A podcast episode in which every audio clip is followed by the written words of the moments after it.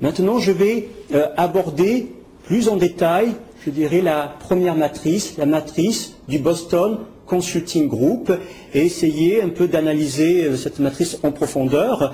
Et donc, on a dit que finalement, le principal indicateur euh, de la position concurrentielle, ça va être la part de marché relative. Ben, la question, c'est de savoir ben, pourquoi ben, cet indicateur de part de marché relative. Et tout simplement, je dirais que ça découle eh ben, de quelque chose que nous avons vu ensemble. Finalement, c'est de l'effet de la courbe d'expérience. Hein. Donc c'est dû à ça. Et le principe, eh ben, vous le, hein, on l'a vu ensemble, c'est le suivant. Ça a été prouvé que plus la production cumulée d'un produit est importante, et plus le coût unitaire va diminuer. Autrement dit, ben, une entreprise qui va produire je ne sais pas, 100 000 ou 1 million hein, de fours, va avoir des coûts plus bas qu'une nouvelle entreprise dans le secteur. Et la raison de ce phénomène est évidente. L'expérience obtenue par l'entreprise en production et en commercialisation du produit, ça signifie qu'elle va être plus efficiente euh, qu'un nouveau concurrent qui ne connaît même pas les techniques de production, qui a tout à apprendre, ou bien qui doit créer mettre en place tout un réseau de distribution. Et donc, si vous voulez, l'entreprise qui a la plus grande part de marché, qu'est-ce que ça signifie? Ça veut dire qu'elle va produire plus d'unités, et donc ça veut dire que sa production cumulée va être supérieure à celle de ses concurrents, et donc ça veut dire qu'au niveau de ses coûts relatifs, ça va être plus bas alors elle sera en mesure d'offrir ses produits avec un prix plus bas et donc ça va lui permettre d'augmenter sa part de marché et augmenter sa rentabilité et ses marges de profit. Et par contre, l'inverse, si l'entreprise possède une petite part de marché, elle va être condamnée à avoir des coûts toujours supérieurs à ceux de ses concurrents, donc d'avoir un handicap concurrentiel à ce niveau-là. Et donc le résultat, c'est que sa part de marché va s'effriter, va devenir de plus en plus petite et par conséquent, ses marges de profit vont diminuer. Et pourquoi part de marché relative? Ben, Tout simplement parce qu'une entreprise qui a une part de marché de 30% va être dans une situation différente. Hein, S'il y a un seul concurrent qui a 70% de part de marché, ou bien si elle est en face, sept concurrents qui ont chacun 10% de part de marché. Dans un cas, on peut dire qu'elle a une mauvaise position concurrentielle, puisque sa part de marché relative va être de 3 septièmes, et de l'autre côté, ben, on peut dire euh, que ben, finalement, elle a une très bonne euh, position concurrentielle, puisque ben, finalement euh, elle a une part de marché qui est euh, supérieure, trois fois supérieure à celle de ses poursuivants. Ensuite, l'attrait du marché, comme je vous l'ai dit, ça va être mesuré par le taux de croissance euh, du marché. Et si vous voulez, plus le marché est en croissance, plus il va être jugé porteur. Et ça, ça va découler ben, finalement ben, d'un outil que, que, vous avez vu et qu'on a vu. Il s'agit finalement du cycle de vie hein, finalement d'un marché. Et donc euh, le problème, c'est que plus un marché est en croissance, et la supposition, c'est que aussi plus les besoins euh, de fonds vont être importants. Ben, tout simplement, il est évident que lorsqu'un marché croît, il faut saisir cette croissance-là. Ça va exiger, requérir des investissements.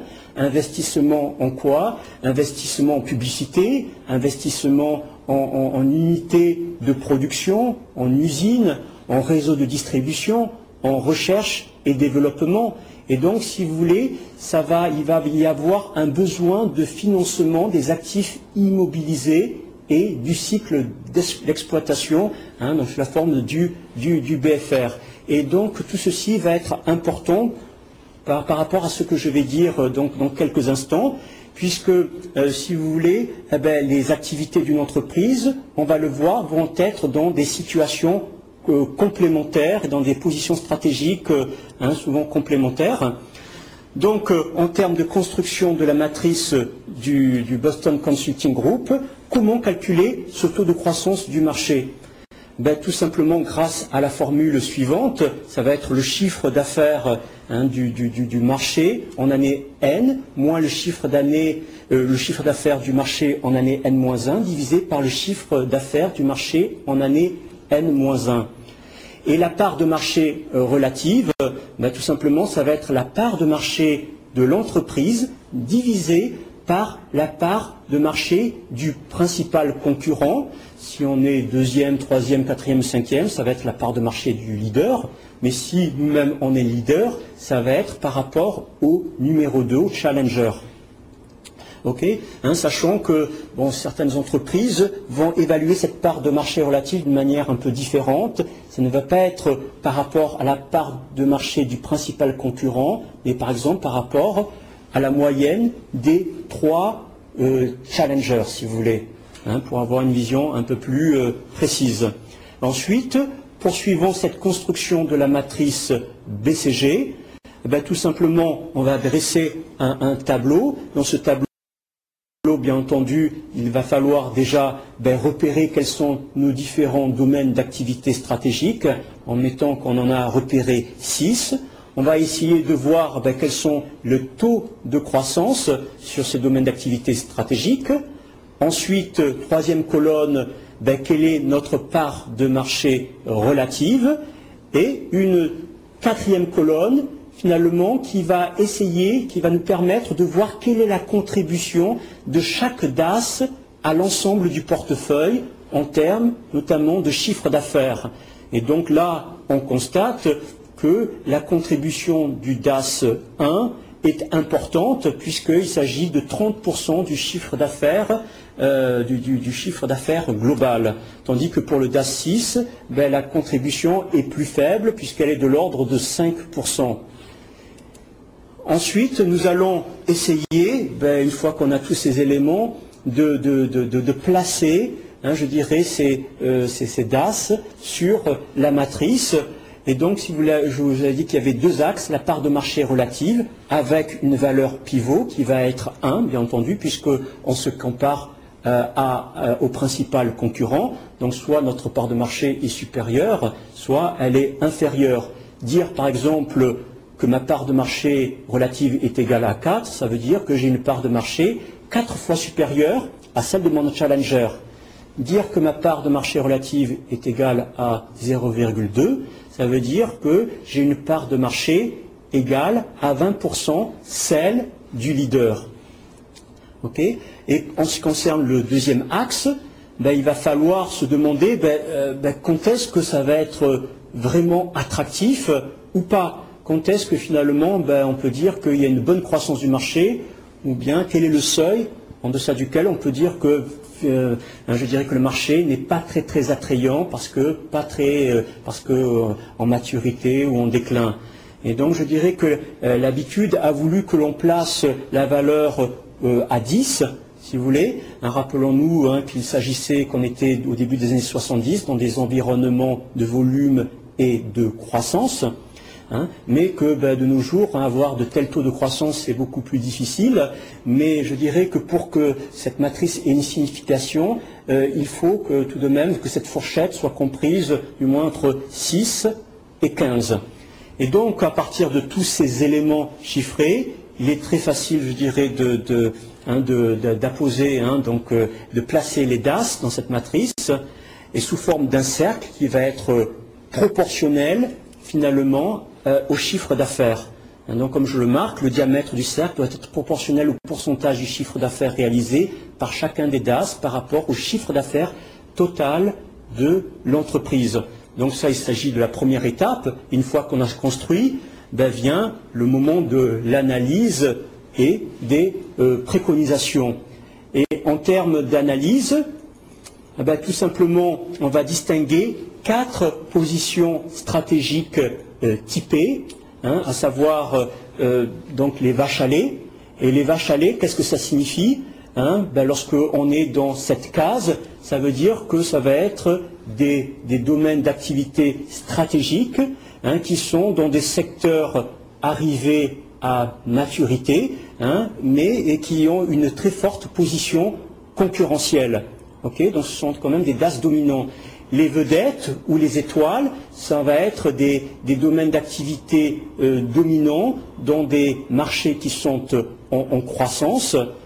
Les dilemmes, ça va être euh, des DAS challengers qui ont une position, qui tiennent une, position stratégique qui n'est pas très solide, hein, puisqu'on n'est pas leader, mais qui sont tout de même dans des marchés en croissance et, les poids morts, ce sont des DAS euh, hein, qui sont un peu sur le, déclin et qui vont apporter euh, ni marge ni croissance à l'entreprise, hein, d'où la position stratégique est véritablement très faible, valeur de l'activité de, l'affaire faible et position concurrentielle faible.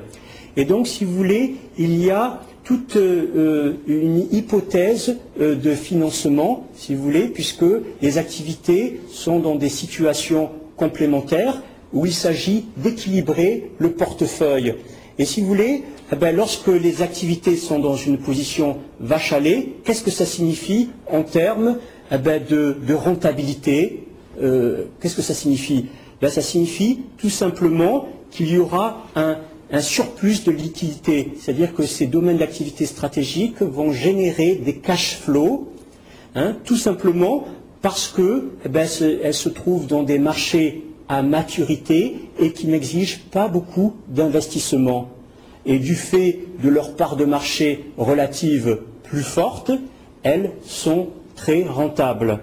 En ce qui concerne les vedettes, eh ben, on peut dire que parce qu'elles sont leaders sur Hein, sur le segment, elles vont dégager beaucoup de liquidités, mais si vous voulez, ben, ces liquidités ou ces cash flows devront être immédiatement réinvestis pour financer la croissance du marché.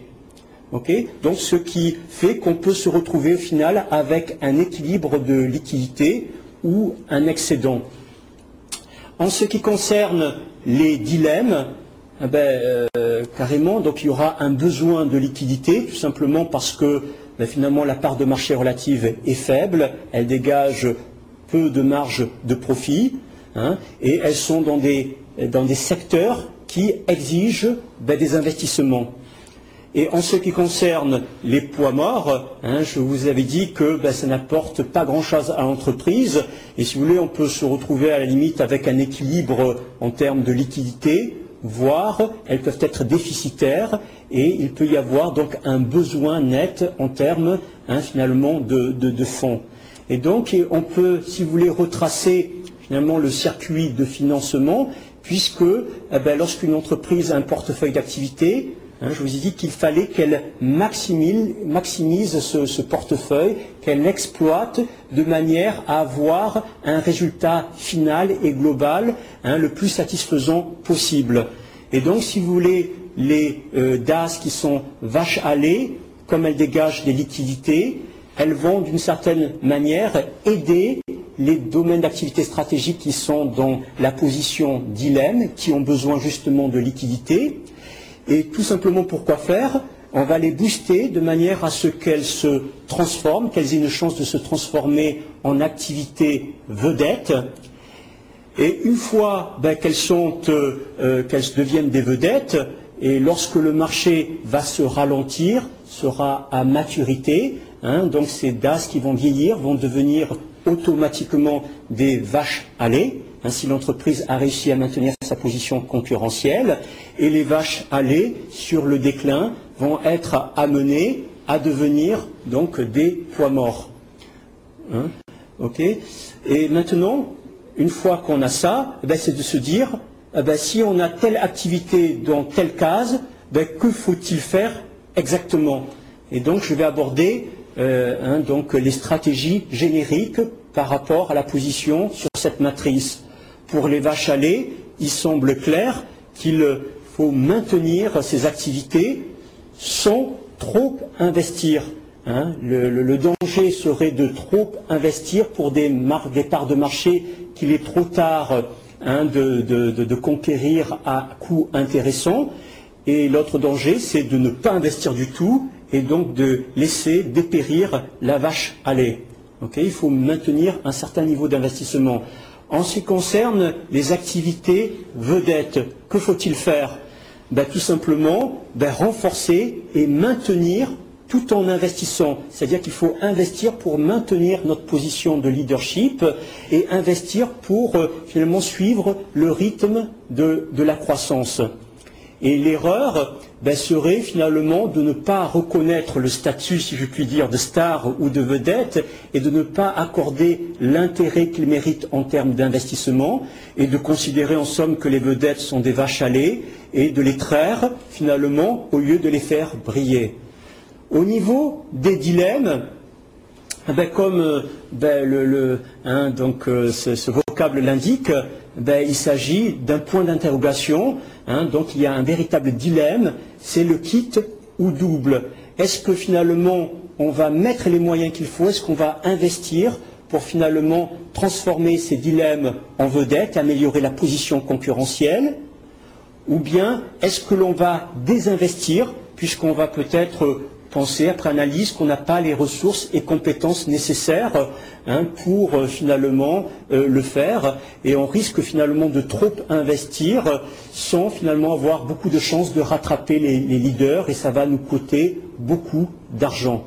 Ou une troisième voie, ça va être de segmenter ou de resegmenter, c'est tout simplement de se dire que finalement, ben, on a vu un peu trop large, essayons de nous focaliser sur un segment de clientèle, sur une niche, hein, euh, dans lequel nous aurons peut-être une position euh, un peu concurrentielle, un peu plus crédible, parce que sur ce segment-là, eh ben, on maîtrise mieux les facteurs clés de succès. Hein. Et en ce qui concerne les poids morts, eh ben, c'est clair, hein, il s'agit soit de, se désengager, de désinvestir, ou soit de maintenir sans investissement ben, s'il y a des barrières à la sortie. Hein. C'est-à-dire qu'une ben, entreprise pourrait avoir intérêt à, garder hein, donc des poids morts en raison de, l'image de marque, euh, parce que finalement c'est une activité qui est stratégique, ou bien parce qu'il y a beaucoup de barrières à la sortie, du type équipement lourd qu'il va être difficile de liquider. Il y aura des, coûts hein, de, licenciement, des coûts de rupture anticipée des contrats auprès des fournisseurs, etc. Ou bien tout simplement parce que en se désengageant des poids morts, on va laisser le champ libre à nos concurrents qui ont une activité dans les poids morts et qui, grâce à ça, feront davantage de profits et grâce à ces profits vont booster d'autres activités ben, qui sont en concurrence avec nous, par exemple euh, dans, le, domaine de, la, case vedette.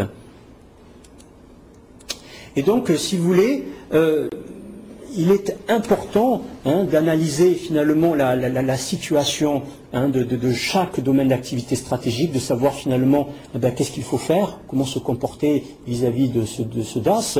Mais, euh, comme je l'ai dit précédemment, il s'agit également d'avoir une vision globale hein, du portefeuille d'activité et savoir si c'est un portefeuille qui est sain, et équilibré, sachant qu'avoir un portefeuille sain et équilibré, ça peut être euh, une capacité, un avantage compétitif pour un groupe diversifié. Hein. donc c'est un, signe qu'elle a une force, une capacité stratégique très très bonne. Par exemple, pour ce premier portefeuille euh, d'activité, ben, ce que l'on peut dire, c'est que finalement, c'est un portefeuille équilibré, puisque les DAS sont présents dans les quatre cadrans, avec un développement qui va être assuré par les vedettes, et l'avenir par les nombreux euh, dilemmes. Et en termes financiers, c'est satisfaisant puisque l'essentiel du chiffre d'affaires est réalisé dans les cadrans à forte rentabilité. On peut le voir hein, grâce à l'importance des cercles. Et les vaches lait vont financer les dilemmes selon le circuit de financement que j'ai évoqué précédemment. Et en termes organisationnels et la culture de l'entreprise, on peut dire effectivement qu'il y a une bonne organisation qui va être capable d'innover et de transformer les activités émergentes, à savoir les dilemmes, en activités dominantes, à savoir des vedettes, avec un bon équilibre entre la RD, la production et, le marketing. Hein, sans quoi ce portefeuille ne serait pas équilibré. Hein. Mais avec ce deuxième portefeuille, ben, on peut voir là un déséquilibre, flagrant, une situation même inquiétante à moyen terme, ben, tout simplement du fait de l'absence de DAS euh, d'avenir, hein, c'est-à-dire qu'il n'y a ni euh, dilemme ni vedette. Et donc, effectivement, pour un dirigeant stratège, eh ben, il y a de quoi être inquiet. Mais pour euh, hein, les, directeurs financiers, ben, il va se dire qu'à court terme, ça dégage une très bonne rentabilité avec une très bonne trésorerie. Et donc, euh, à la fois banquiers, comptables et financiers vont être plutôt satisfaits de cette situation. Et en termes organisationnels et culturels, hein, on devine aisément qu'elle est plutôt vieillissante, Hein, puisque pas mal dans des activités qui sont euh, en maturité et en phase peut-être de déclin, et qu'elle est incapable d'innover, de, lancer euh, de, nouvelles, activités euh, qui peuvent être à ce moment-là dans la phase dilemme, avec une culture du passé, une organisation qui s'est endormie et donc elle dort un peu sur ses lauriers. Et en ce qui concerne le troisième portefeuille, Hein, la situation euh, stratégique est, hein, euh, différente, c'est toujours déséquilibré, mais cette fois-ci, ce qui est inquiétant, c'est que ben, les dilemmes, au lieu de se transformer hein, en vedette, ben, se transforment en poids mort. Et donc, euh, tout simplement parce qu'il n'y a pas de vache à lait, il n'y a pas assez de, cash flow, de fonds qui peuvent être alloués à ces activités dilemme. Et donc il y a une difficulté de rentabilité de trésorerie évidente avec euh, un, risque, pourquoi pas de cessation de paiement à court terme et de perte d'indépendance. Euh, en ce qui concerne la situation organisationnelle et culturelle, on peut dire par contre qu'elle est très innovante, qu'elle est très créative et qu'elle lance beaucoup d'idées. Euh, mais par contre, la coordination entre la R&D, le, marketing, tout ça, ça peut laisser à euh, désirer.